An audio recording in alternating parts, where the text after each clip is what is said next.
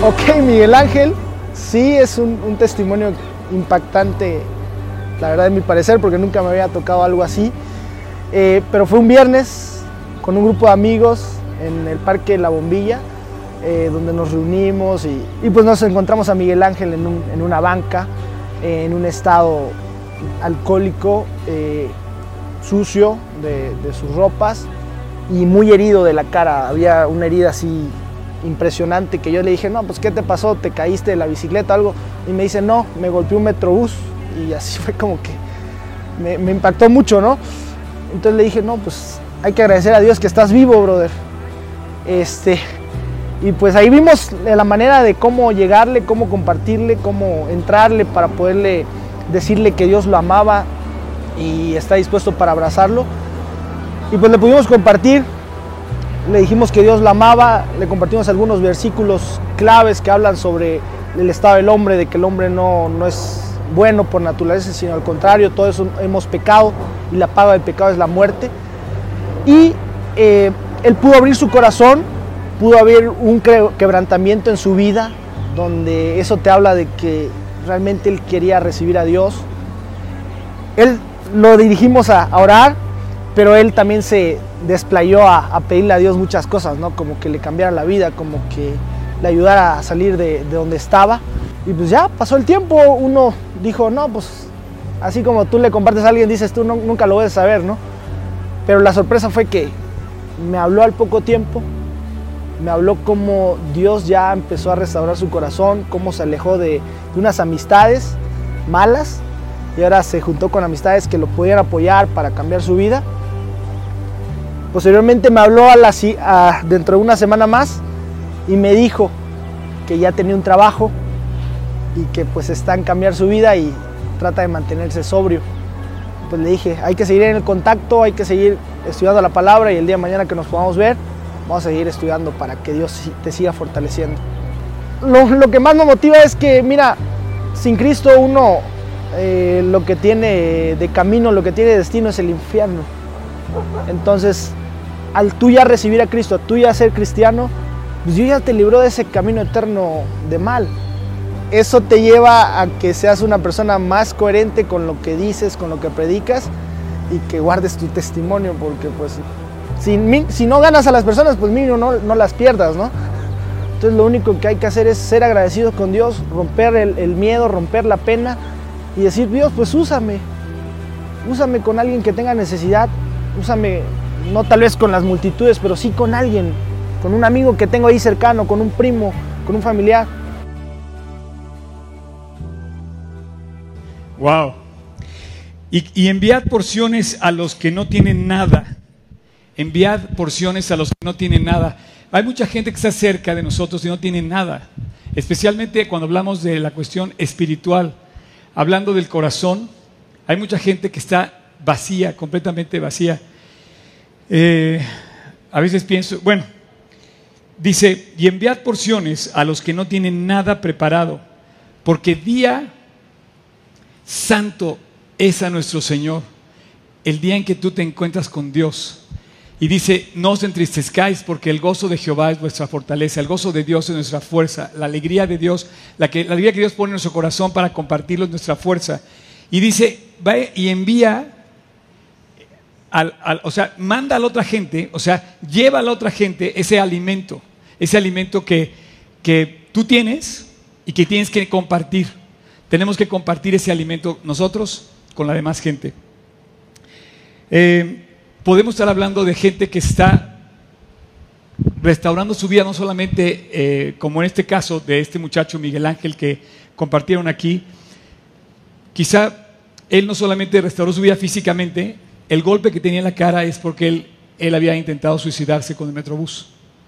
Entonces Dios le dio una oportunidad y estando en un parque se encuentra con este chico que va y se acerca a él y empieza a compartir. Hoy Miguel Ángel no solamente se está sanando físicamente, está sanando su corazón, Dios tocó su corazón, está trabajando está estudiando la Biblia y está siendo, eh, pues, está, está siendo llevado a ese, a ese encuentro con Dios que renueva esto que está haciendo este chavo que acabas de ver aquí es, una, es, es, es parte de lo que yo te invité la semana pasada a hacer que es ir y hablar de Cristo. La verdad es que no vamos a hacer nada cruzados de brazos, ni aquí ni en ningún lugar. Tenemos que ir a la gente, el mandamiento es ir a todo el mundo, dice, ir y hacer discípulos a todas las naciones, bautizándolos en el nombre del Padre, del Hijo, del Espíritu Santo, enseñándoles que guarden todas las cosas que yo os he mandado y aquí estoy con vosotros todos los días hasta el fin del mundo. Es un mandamiento, es la última, las últimas palabras que dejó Cristo para que nosotros las hiciéramos. Ahora, tú vas y a lo mejor si te pagaran, irías con más gusto porque recibirías algo a, cambio. Pero qué padre que tú puedas recibir un sueldo en alguna labor en la que tú, en la que tú te desenvuelvas y tengas un, una recompensa por eso que haces. Te da satisfacción, te provee para que tú sigas viviendo. Pero el servir a Dios no solamente no, no nos da ningún sueldo, sino a veces hasta es como eh, enfrentarte a problemas como los discípulos. ¿Qué fue lo que pasó en la cabeza de Pablo, de Pedro? Por ejemplo, yo pienso en Pedro. Yo cuando me convertí a los 18 años pensaba en Pedro. Dije, bueno, tiene que ser verdadero lo que escuchó este hombre, porque Pedro dio su vida. Le costó la cabeza, le costó crucificado bajo el... Dicen que lo crucificaron boca abajo. Y él tuvo chance de, o sea, de arreglar esto y decir, ok, niego a Cristo y sigo. Pero él nunca lo negó y dio su vida, no recibió ese sueldo, digamos, pero tenía una satisfacción tan grande en su corazón que no hay nada que se le compare. Tú bien puedes recibir un sueldo por lo que haces y tendrás tu recompensa y tu satisfacción. Pero la satisfacción de servir a Cristo es incomparable, es incontenible, es irresistible, es invaluable. No hay nada más hermoso que te dé más satisfacción. Esa, esa satisfacción no termina nunca. Dice este muchacho, dice, vayan. Dice, no importa las multitudes, ve a donde está, cerca de ti. Ahora, yo estoy diciendo que salgas al campo misionero, que te vayas a, a, a, a China. No. Sal a tu campo misionero. ¿Sabes cuál es tu campo misionero? Tu, tu escuela, tu oficina. Llegas a clase de química, a clase de matemáticas, y ellos que están ahí en tu clase es tu congregación, para que les prediques. Oye, ¿cómo le vas a predicar? Pues con tu vida. Tú les vas a mostrar qué es Cristo, cómo es Cristo a través de lo que vean en ti. Ellos van a poder ver a Cristo a través de ti. Ellos van a poder identificar quién es Dios a través de ti en tu clase de matemáticas. Y si eres malo para las matemáticas, mejor este, eh, estudiale, porque yo no sé, Dios, que te, fíjate que, eh, por ejemplo, este, este trabajo que hemos hecho aquí en esta iglesia, en este lugar, ahorita nos decía Luigi, nos invitaba a que, a que compartiéramos, la verdad, necesitamos que nos sigan apoyando económicamente, porque si esto que hacemos te, te, te, llena, te llena de aliento, tiene un costo.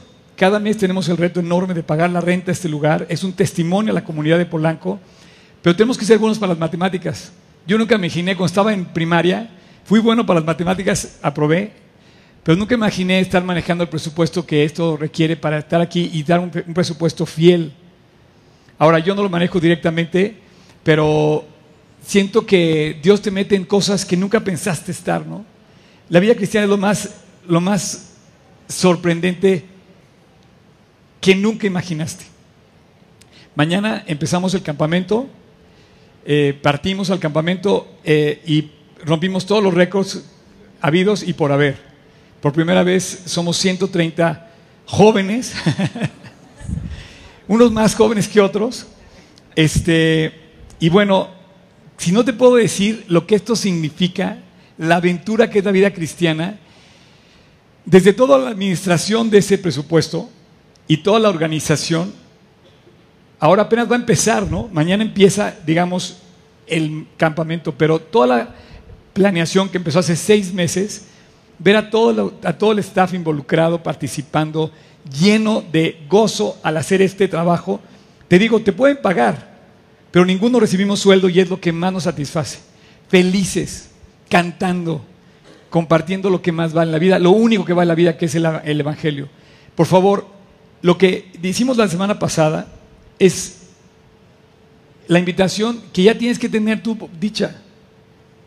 Ir a todo el mundo y predicar el Evangelio. Puedes volver a poner lo primero que nos dice es que vayamos. Ahora tú puedes decir, bueno, esto está bien para Oscar, ¿no? No. Eso, está, eso no puso ahí. No, dile al, pastor que vaya o dile al maestro que vaya. No, dice, vayan todos, a todo el mundo. Y como dijo Bernie, como decía este chico que habló en, el testimonio que, que escuchamos, como dijo Bernie, tú estás ahí puesto en donde estás, donde solo tú tienes la llave de esa persona para acercarte a Dios. Esto es un mandamiento muy importante y si lo vas a hacer, te reto a que lo compartas porque vas a descubrir algo como solo eso va a poder usar tu vida para impactar a los demás. Cristo cuando da este mandamiento, en una sola palabra lo que estaba diciendo era, te invito a cambiar el mundo. Solamente puedes cambiar el mundo hablando de Cristo. Él, de hecho, él, sí lo cambió. Él sí cambió el mundo.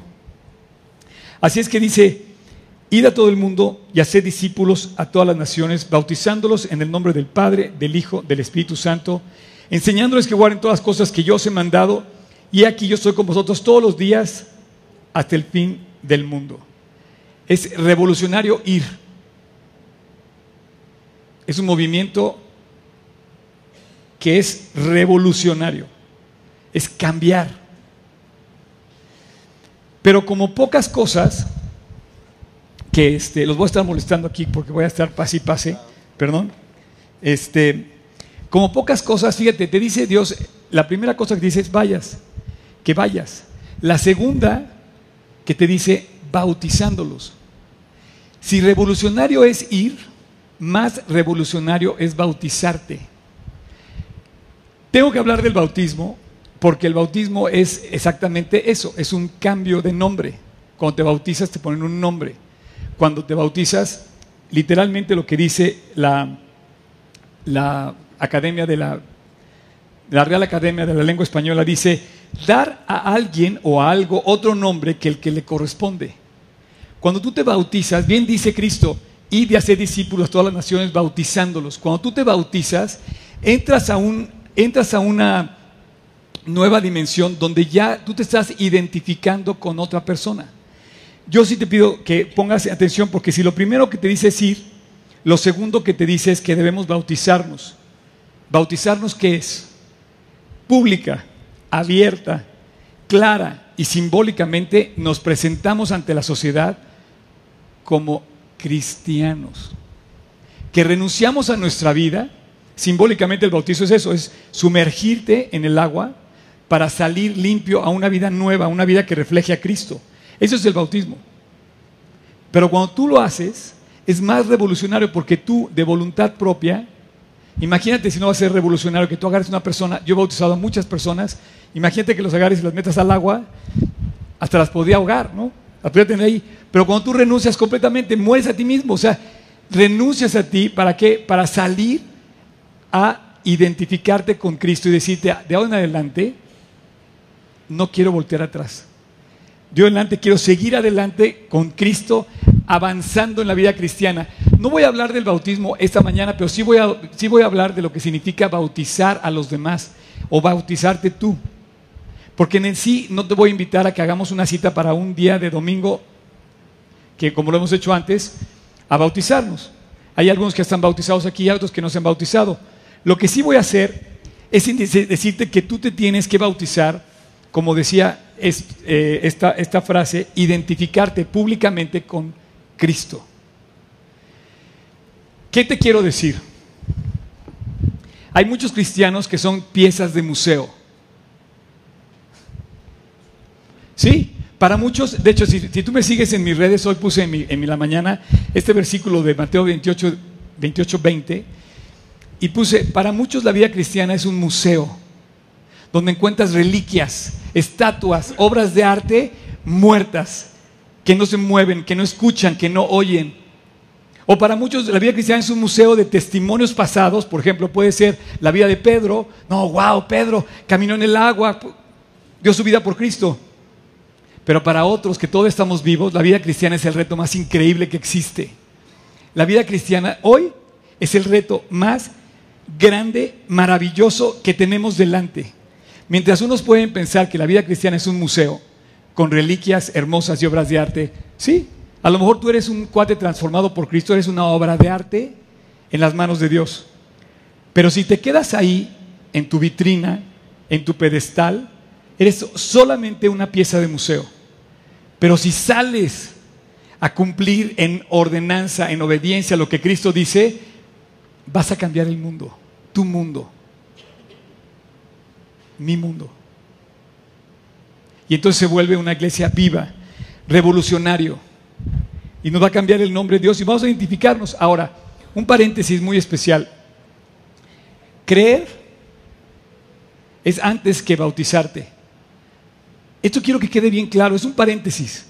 Lo que pasa es que como mexicanos pensamos que el bautismo es la condición de salvación y de redención.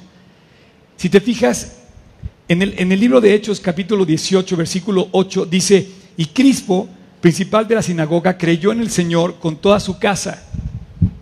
Y muchos de los corintios oyendo creían y eran bautizados. O sea, creían y eran bautizados. Previo a creer es oír. Entonces, el proceso de alguna manera es oír, creer y ser bautizado. Nos han enseñado o hemos caído en la trampa de que primero era bautizarse y después creer. No. En la vida cristiana y en la Biblia tú ves que primero era oír, después creer y después era bautizarte. Así que el, bautismo no es un medio de regeneración.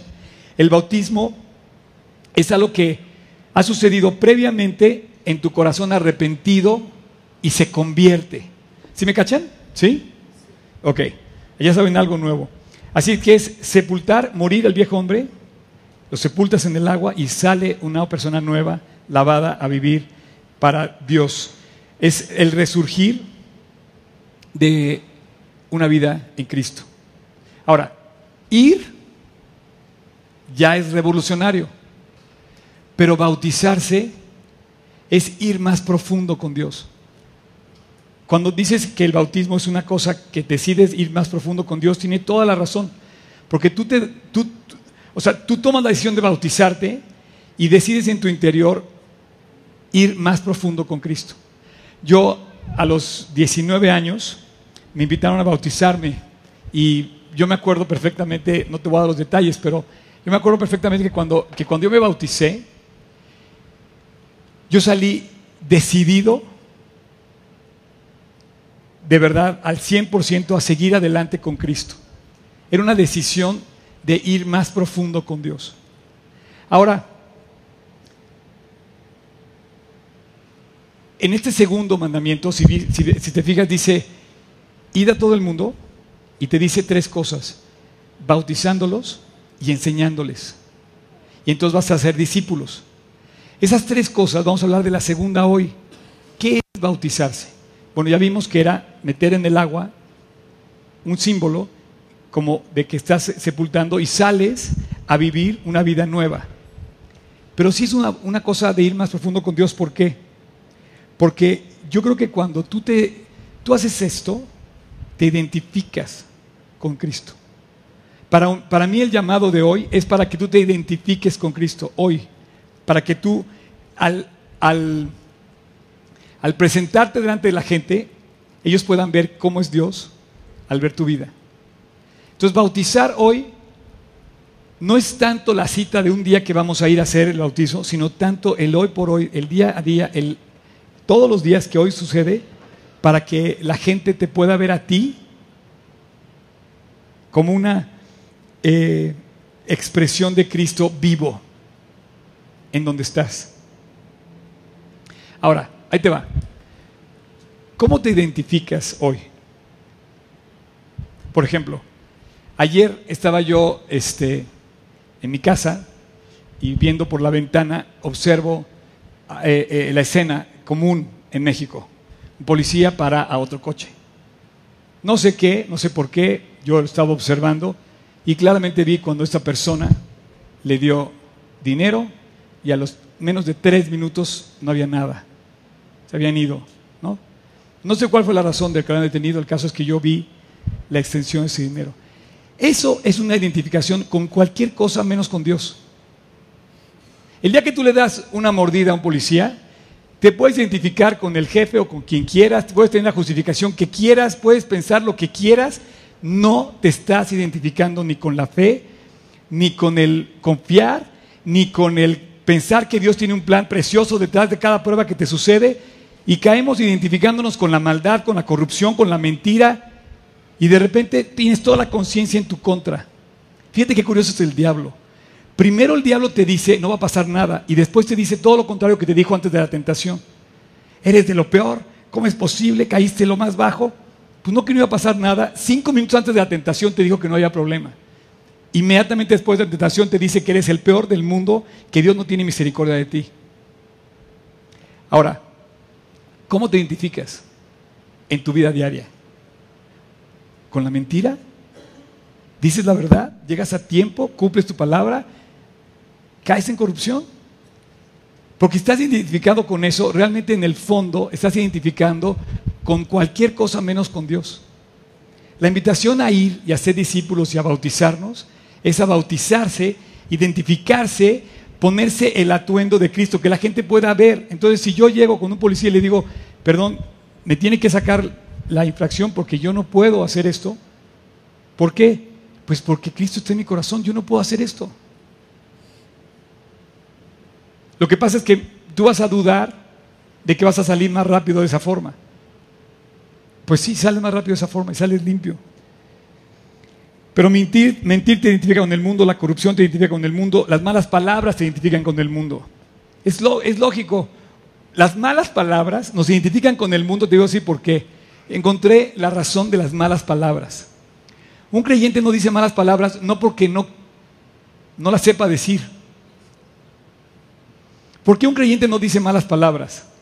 Pues es muy sencillo. Su corazón está lleno,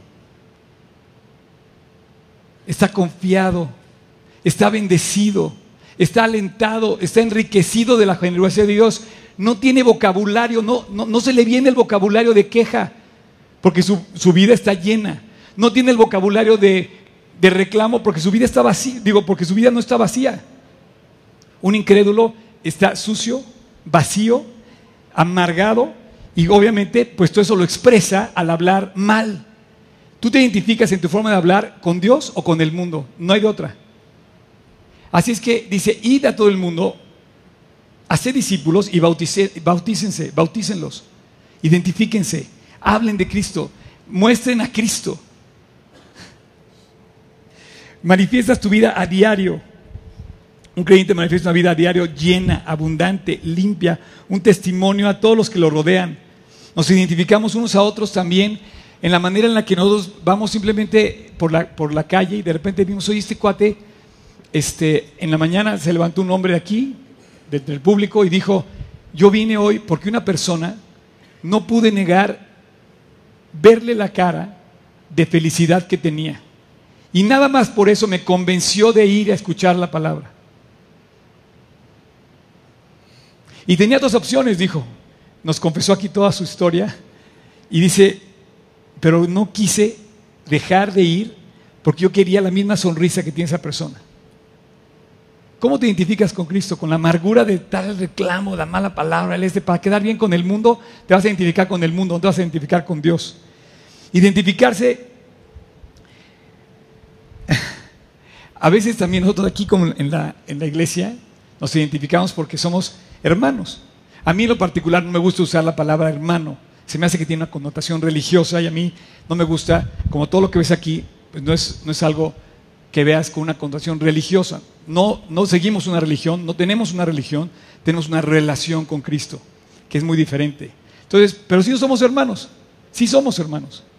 ¿Por qué? Porque a pesar de nuestros diferentes, digamos, eh, eh, ¿cómo se dicen? Este, situaciones que podamos vivir, ambientes o trasfondos, finalmente sí somos hermanos que nos une algo. Estamos unidos bajo el nombre de Cristo. Cristo tocó nuestro corazón, nos bautizamos en su nombre y entonces somos hermanos todos en el nombre de Cristo. Pero a veces somos medio chistosos los seres, los creyentes. Hacemos cosas que no debemos hacer. Por ejemplo, a veces una muy buena es esta. En aras de, oye, quiero que ores por una persona, soltamos el chisme más grande de todos. Somos muy chistosos los creyentes, pensamos que vamos a orar cuando estamos autorizándonos a contar un chisme. Entonces la, verdad es que hay que guardar el corazón, pero bueno, esa es otra historia. No hay que, hay que identificarnos con Él. Dice, id a todo el mundo, hacer discípulos, bautizándolos en el nombre del Padre, del Hijo y del Espíritu Santo. O sea, tenemos que identificarnos con Cristo. No sé si cachas lo que te quiero decir, pero mi idea es que no solamente te estoy invitando a que un día tomes la decisión de bautizarte, pero mi idea es que hoy, y no retrases más, tomes la decisión de salir y muestres que en ti está Jesús, que en tu vida vive Dios, en todo lo que haces, en todo y cada una de las cosas que hacemos. Ahí te va. ¿Se acuerdan ustedes de, ese, de, esas historias que contaban? No sé si últimamente, pero ¿se acuerdan primer acto, segundo acto, tercer acto? A ver si adivinan qué les voy a contar, ¿ok? Primer acto, ¿ok? 1970. sale un joven de 18 años, toma su Biblia y entra por primera vez delante de sus padres a su casa. Acuérdate, en 1970 no había el más remoto mención, recuerdo o sueño sobre tener un teléfono. Un teléfono, pues hoy tienes 250 Biblias aquí si quieres. Pero aquel entonces la Biblia era la Biblia, tenías que cargar la Biblia. Y hoy tienes que cargar la Biblia, la Biblia la notas, la, ves, la sientes, la ven la gente. Entonces, 1970, joven, 18 años, agarra su Biblia, pasa frente a sus papás. Sus papás se le quedan viendo. ¿Qué le hicieron? ¿Quién le lavó el coco? ¿En qué rollo se metió? Segundo acto, los papás dicen, se le va a pasar. Tercer acto, año 2015, no se le ha pasado. La sigue cargando. ¿Cómo se llamó la obra? Esa es mi historia. Te, te digo una cosa, en aquel entonces tenía 18 años. Ya te puedo imaginar lo que es entrar con tu papá delante y decirle, ¿qué hace este cuate con una Biblia? ¿En qué rollo se metió? Mi papá me cuestionó muchas veces. Y tuve que identificarme delante de ese cuestionamiento con mi papá. Le tuve que decir cuál era la razón de mi fe, por qué creía y por qué yo pensaba que él también necesitaba a Cristo. No solamente me tuve que identificar con mi papá, me tuve que identificar cuando entré a la universidad. En aquel entonces no, no sé, la costumbre de llevar los libros vivos, así visibles. Yo llegaba, según mis clases, con los libros y mi Biblia hasta arriba. Y tenía que poner mi pupitre, debajo de mi pupitre, poner mis, mis, mis, libros. Y obviamente, pues la, durante la clase, pues no estaba, la, no estaba la, la Biblia usándose porque pues, estaba en la clase, ¿no? Entonces mi Biblia se veía delante de todos en el ITAM y sabían que yo cargaba una Biblia. Pero tú tienes que tomar una decisión, un, tiene que llevar un momento donde tú te identifiques, hagas ver que tu vida no es una pieza de museo guardada para ver cuándo la vas a sacar en un pedestalito, en una vitrina, y la vas a exhibir en una eh, hora de domingo en, en la iglesia. Tu vida tiene que ser algo que luzcas todos los días, cada latido de tu corazón. Yo sé que no soy perfecto, pero sí me identifico con Cristo. Una cosa que sí hago es identificarme con Cristo. A veces he fallado, pero hasta la fecha lo sigo haciendo. Finalmente, 36 años después, mi papá le entregó su vida a Cristo, mi mamá 13 años después de esa vez le entregó su vida a Cristo y sigue siendo un testimonio a toda mi familia y si tú ves mis páginas en mis redes sociales, trato de dar siempre un testimonio de Cristo. ¿Cómo se llamó la obra? Revolución como lo que hizo Cristo en la, vida de, toda la historia del ser humano. Cambió la historia para siempre, la cambió por completo. Cristo no fue un hombre que se quedó eh, eh, encajonado en lo que pasaba en esa época. Vino a mostrarles el camino y dice, yo soy el camino, la verdad y la vida. Y les dijo por dónde tenían que ir. Y se identificó abiertamente con la gente, nunca se, nunca se escondió. Algunas veces dijo, no sé por qué razón, dijo, no se lo cuentes a nadie y la gente no, no podía dejar de contarlo. Pero él nunca se escondió. Dice que todas las veces predicaba abiertamente. Y tú y yo, si seguimos a Cristo, tenemos que, tenemos que ser expuestos. con toda sencillez a lo que está a, nuestro, a, lo que nos, al, al mundo que nos rodea.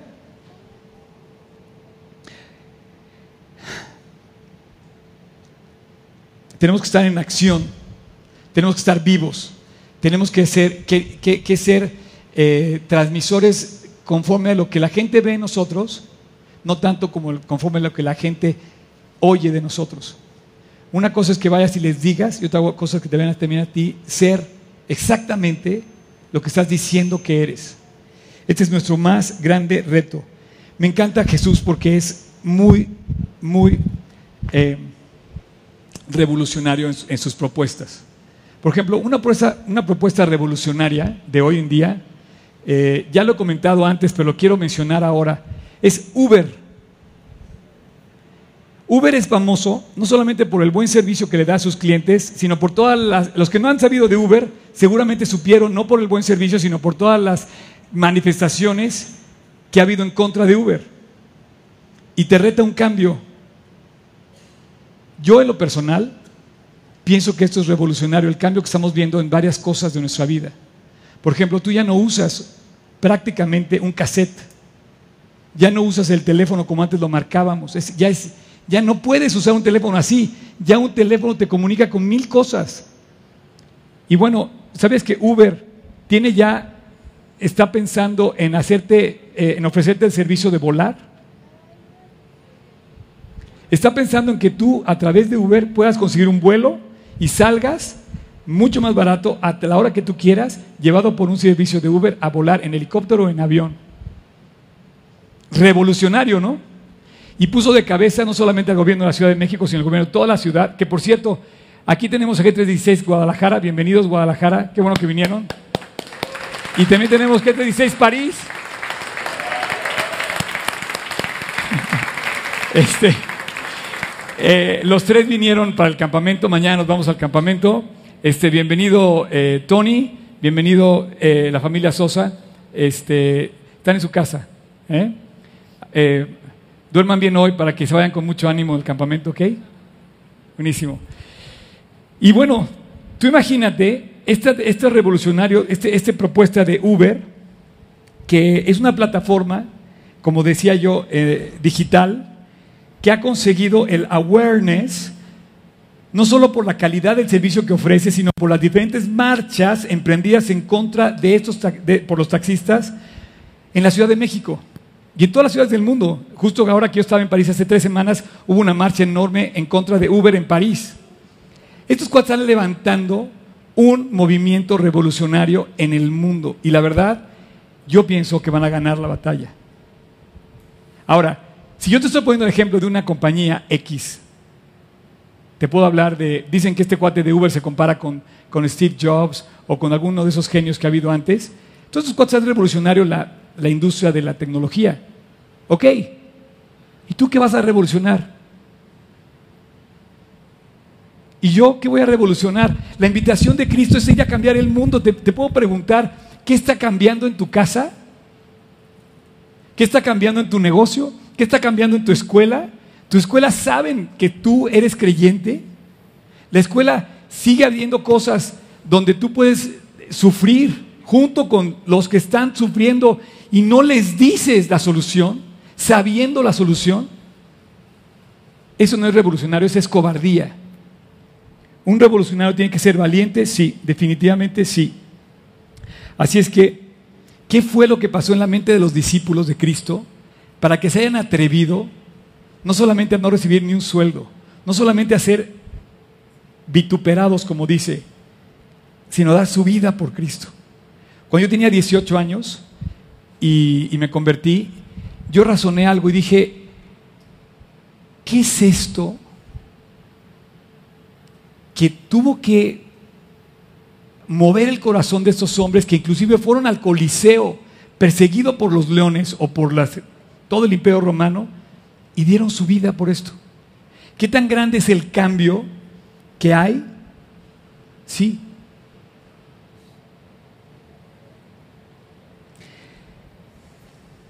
¿Y qué más digo? Porque tiempo me faltaría para hablar de Gedeón, de Barak, de Sansón, de Jepté, de David, así como de Samuel y los profetas, que por fe conquistaron reinos. Me quisiera detener ahí, puedes subrayar, tocayo, esta parte. ¿Puedes, puedes ver lo que dice, dice, por fe conquistaron reinos. Señores, tenemos que conquistar un reino que se llama México. Tenemos que hablar en México. Pues dice, por fe conquistaron reinos. Por fe tenemos que conquistar nuestra escuela, nuestra casa. Este país necesita mexicanos que se identifiquen con lo bueno, no con lo malo. Nos urge conquistar la corrupción. Nos urge conquistar la mentira que sufrimos los mexicanos. Tú y yo sufrimos la maldad de este país. Llámale como quieras. Tenemos que conquistar este país por fe. Estamos llamados a revolucionar nuestra vida al presentar a Cristo en nuestro medio donde estemos. Nadie va a poder contra este mensaje increíble. La maldad se va a opacar. Dice, bien dice la vida que somos luz en las tinieblas. Cuando la luz se prende, la oscuridad se va. Y tú y yo estamos llamados a conquistar, dice, por fe, no a puñetazos, no con marchas, por fe. Conquistamos reinos, hicieron justicia, alcanzaron promesas, taparon bocas de leones, apagaron fuegos impetuosos, evitaron filo de espada. Este me encanta, sacaron fuerzas de la debilidad. Champion. Felicidades por lo que nos compartiste. Eres lo máximo, Cham. Un aplauso. Sí, aquí está. Dice, sacaron fuerzas de la debilidad, se hicieron fuertes en batalla, pusieron en fuga ejércitos extranjeros. Esta es una muy buena, dice, las mujeres recibieron a sus muertos mediante resurrección, mas otros fueron atormentados aceptando, perdón, no aceptando rescate a fin de obtener mayor resurrección. Otros eh, experimentaron sentarse en el piso. Bien. Mínimo. Gracias por ceder su asiento. ¿eh? Dice, otros experimentaron vituperios, azotes y además de esto prisiones y cárceles. Fueron apedreados, aserrados, puestos a prueba, muertos a filo de espada, anduvieron de acá para allá cubiertos de pieles de ovejas y de cabras, pobres, angustiados, maltratados, de los cuales el mundo no era digno. Este mundo no era digno de estos hombres, estos hombres valientes que fueron capaces de renunciar a sus vidas para presentar el Evangelio, de los cuales el mundo no era digno, errando por los desiertos, por los montes, por las cuevas y por las cavernas de la tierra. Y todos estos, aunque alcanzaron buen testimonio mediante la fe, no recibieron lo prometido. Y aquí dice, proveyendo Dios alguna cosa mejor para nosotros, gracias a estos testimonios, que fueron piezas tremendamente revolucionarias de su época, cuando Cristo, yo no me imagino a Cristo llamando a Pedro y decirle, deja tu barca. Y Pedro se levanta y deja todo. Y entonces de repente le haber preguntado a Pedro, ¿y cómo para qué vine? Y le haber dicho, para que cambiemos el mundo. Y Pedro dijo, va. Y dice, y todos estos, aunque alcanzaron buen testimonio mediante la fe, no recibieron lo prometido, proveyendo Dios alguna cosa mejor para nosotros, o sea, a través de sus vidas, hoy nosotros, dice, para que no fuésemos ellos perfeccionados aparte de nosotros. Lo que ellos hicieron, nos dejaron una, se identificaron de tal manera con Cristo, armaron tal revolución, que hoy vivimos el beneficio de ver su testimonio. Hoy mi vida se alienta con lo que Cristo hizo en la vida de Pedro. ¿Quién se va a alentar con lo que Cristo va a hacer en tu vida? ¿Quién está alentándose con lo que la gente ve en tu vida? Hay gente que hay veces que tenemos que perdonar o pasar por alto una deuda o pasar por alto una queja o pasar por alto una deuda y de repente la persona va a decir, ¿por qué? El otro día me pararon a mí, me detuvieron y me pidieron que yo les diera dinero y me dijo, bueno, si tú me das, me, me insinuó que le diera algo, ¿no? Saqué un folleto, le di el folleto, ya te lo conté, y la persona me dijo que, no iba, que, no, que eso no le servía para comer. Y le dije, ¿quién sabe? Porque toda la bendición y toda buena dádiva procede de lo alto.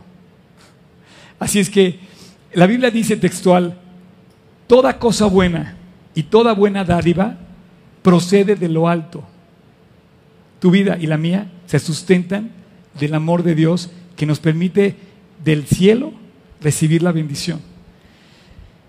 Así es que no escondas tu fe. Te reto a que te bautices en el nombre de Cristo. Traducido es que te identifiques en el nombre de Cristo. Ahora, nada más como comercial, Él dice que aquel que me niegue, yo también lo negaré en aquel día delante de mi Padre. Pero el que me confiese, yo también lo voy a confesar. ¿Sabes qué me deja ver esto? Esto me deja ver que si tú no confiesas a Cristo, yo dudaría de tu salvación. Dice, aquel que me niegue, yo también lo voy a negar en el día del juicio. Posiblemente Cristo está revelando que si tú no manifiestas tu fe, tú tienes que examinar tu corazón y buscar a Dios y arrepentirte, porque igual ni siquiera te has convertido. Y tienes la idea de religiosa, la idea religiosa de que vienes a un estudio de Biblia y que tienes una relación con Dios cuando verdaderamente no la tienes. Así es que está la gracia, está el favor de Dios dispuesto al alcance de todos, pero se requiere que tú la recibas y la apropies, que seas valiente. Y bueno, en toda esta revolución que quiero que armemos, sí te estoy invitando a una revolución. Mira, desde hace 15 días yo yo le digo a Dios, Padre, porque los veo a ustedes. O sea, ustedes aquí me vienen y me cuentan sus cosas. Y tienen muchos problemas. O sea, cuando vienen y me llaman, no es para contarme que me van a dar una nueva ofrenda para, para remodelar toda toda la escuela. No. Me vienen a contar semejantes broncas que traen. Entonces, señores, arreglen su vida. Dios está invitando, acepta la invitación. Si pones primero el reino de Dios y su justicia, todo lo demás se va a arreglar. Dice, todo lo demás os será añadido. Yo oraba y decía Dios, yo puedo tomar mi decisión, pero yo no puedo tomar la decisión por las otras personas. Entonces te pongo delante una, una invitación a cambiar tu mundo, todos los problemas que tienes. Simple y sencillamente, trae a Cristo a esa situación. Presenta a Cristo, habla de Cristo, involúcrate con Cristo, lleva a Cristo a la gente con, la que estás tratando. Y una de las cosas que vamos a usar para hacer esta revolución, porque no usamos armas de milicia, no usamos armas militares, como las del Chapo Guzmán que encontraron por todos lados armas. No, no, no. Dice que una de las armas más poderosas que tenemos es la oración. Así es que yo te pido que no menosprecies el calibre de la oración.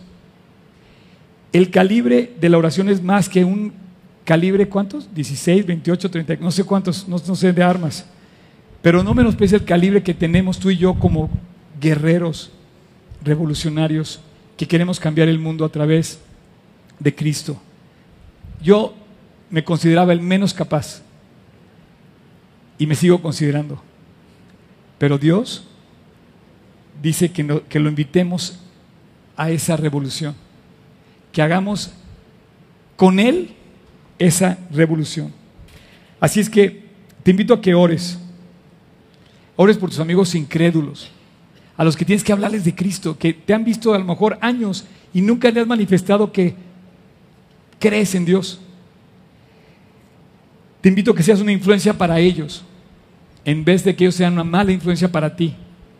¿Cuántas veces cedemos a la influencia de la gente cuando tú y yo somos llamados a que seamos una influencia para bien a la gente? Yo estoy seguro que tú no vas a ser exento de tentaciones, pero si te afirmas en tu fe, si identificas con Cristo, si te armas de la oración y de su gracia, la aceptas, la percibes, aunque seas tentado, vas a resistir la tentación. El problema no es que seamos tentados, todos somos tentados, todos somos tentados, el problema es que la resistas. Cuando ores por tus hijos, no le pidas a Dios que no los tiente el diablo, pídeles que sean capaces de resistir la tentación. Y tú también. Y yo también. Que, seamos capaces de aguantar la tentación. Y bueno, voy a terminar con esto. ¿Cómo puedes ser una influencia a tu gente?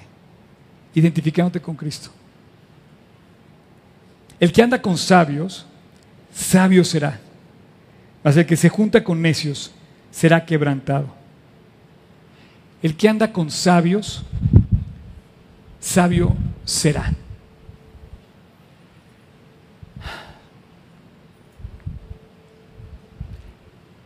Voy a terminar con la última parte. Dice, el que se junta con necios será quebrantado. Pareciera que Dios, así simple, en un par de renglones, pone las cosas en su lugar. Andas bien, te va a ir bien. Andas mal, te va a ir mal. ¿Con quién andas? A ver, aquellos que andan con alguien. Automáticamente cuando andas de novio, te identificas con la persona con la que andas. Te tienes que identificar. Y tienes que decir, oye, yo ando con tal persona, es mi esposo o es mi esposa, o es mi novia o es mi novio. Y espero que en términos generales nomás tengas uno o una.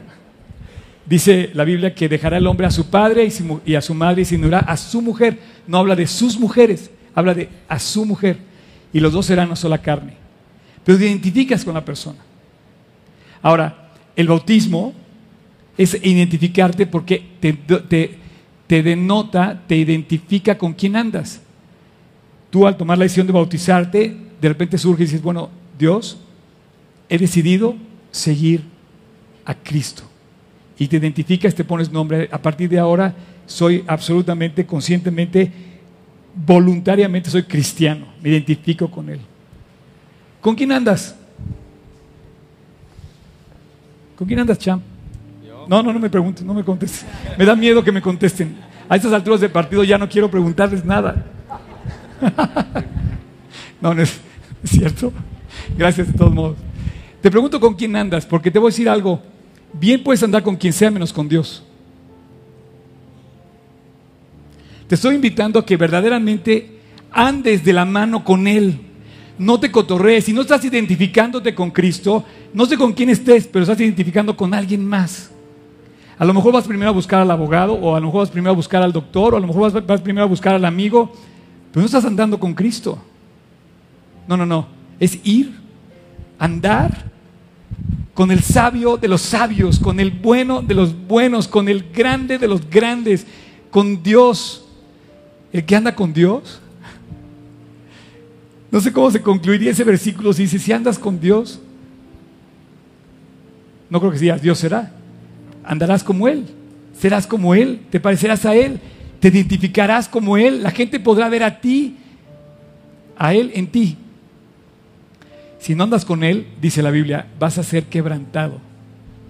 Las pruebas de la vida finalmente nos quebrantan. Quizá tienes mucho que decir ya ahorita, yo quisiera concluir nada más. Hay algunos que son pieza de museo, pero hay otros que ni, que ni siquiera figuran, porque fueron quebrantados de tal manera que están hechos pedazos. Esos ni siquiera van a estar exhibiéndose porque son el testimonio más bien al fracaso, al dolor, a la amargura, al... Y entonces dice Dios, ¿cuándo se va a levantar aquel mensaje que yo puse para cambiar la vida? No sé cuándo sea tu primer acto, pero ya es tarde para que empieces. Ya te llevo ventaja. Yo empecé a los 18 años. Yo agarré mi Biblia a los 18 años y te digo una cosa. No hay nada igual. No existe. Jamás imaginé que hoy iba a agarrar uno de estas cosas y aparte iba a salir allá adentro yo. ¿No sabes qué chistoso siento cuando me veo yo en una pelea, así en el video y digo, mira, ese soy yo? no lo hice por eso, ¿eh?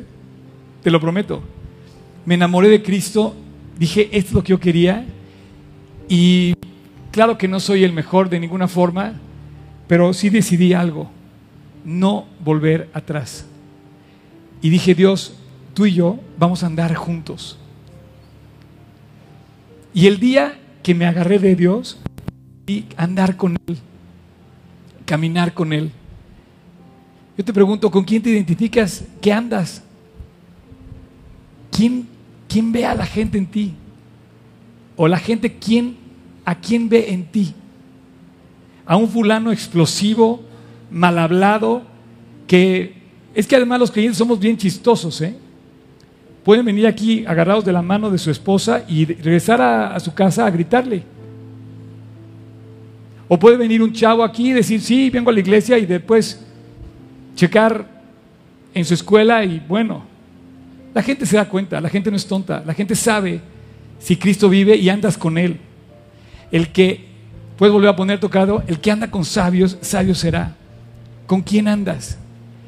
Quiero pedirte que te pongas de pie, vamos a terminar con oración y quiero, quiero invitarte a que le digas a Cristo que quieres andar con Él externamente, visiblemente, eh, de tal manera que la gente pueda notarte.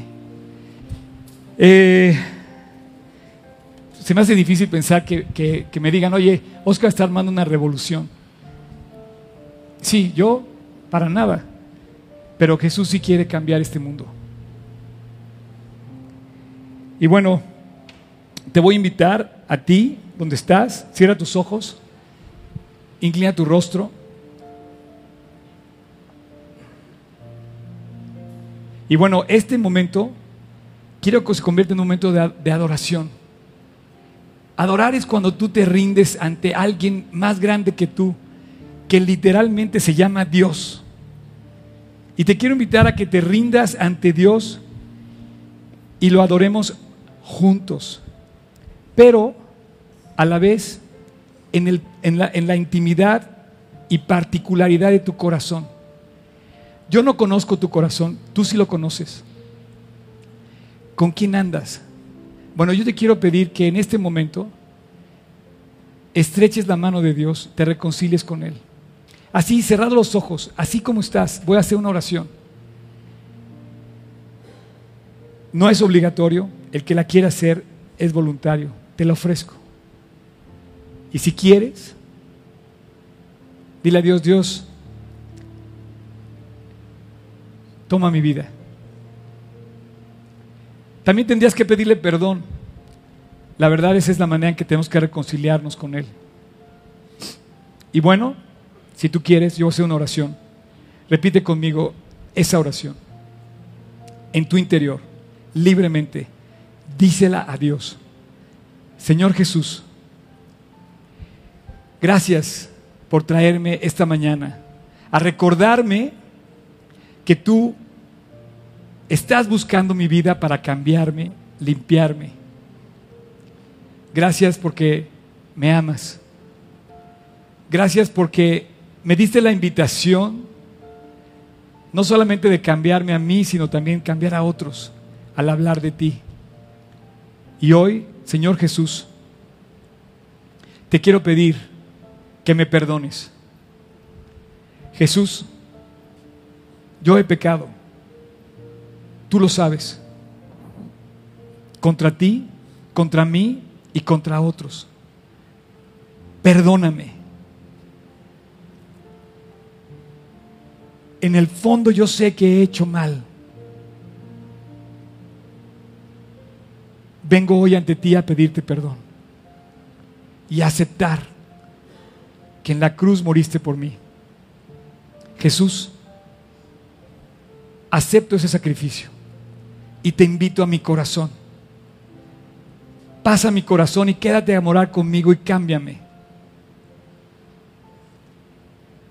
Haz una revolución en mí para que yo deje de hacer lo malo y me vaya hacia lo que tú quieres y has planeado para mí.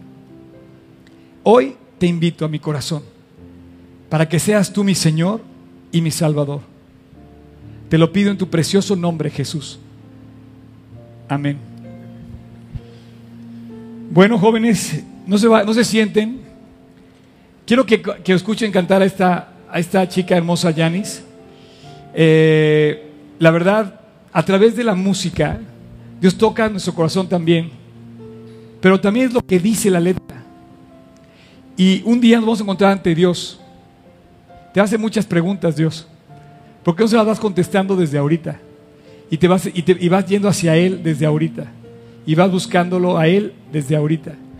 Y si lo hiciste hoy, le entregaste tu vida, vamos a adorar juntos a Dios en esta canción. Vamos a, a ponernos delante de Él y decirle, bueno Dios, vamos a hacer esta revolución. Comienza conmigo. Gracias. Dios te bendiga.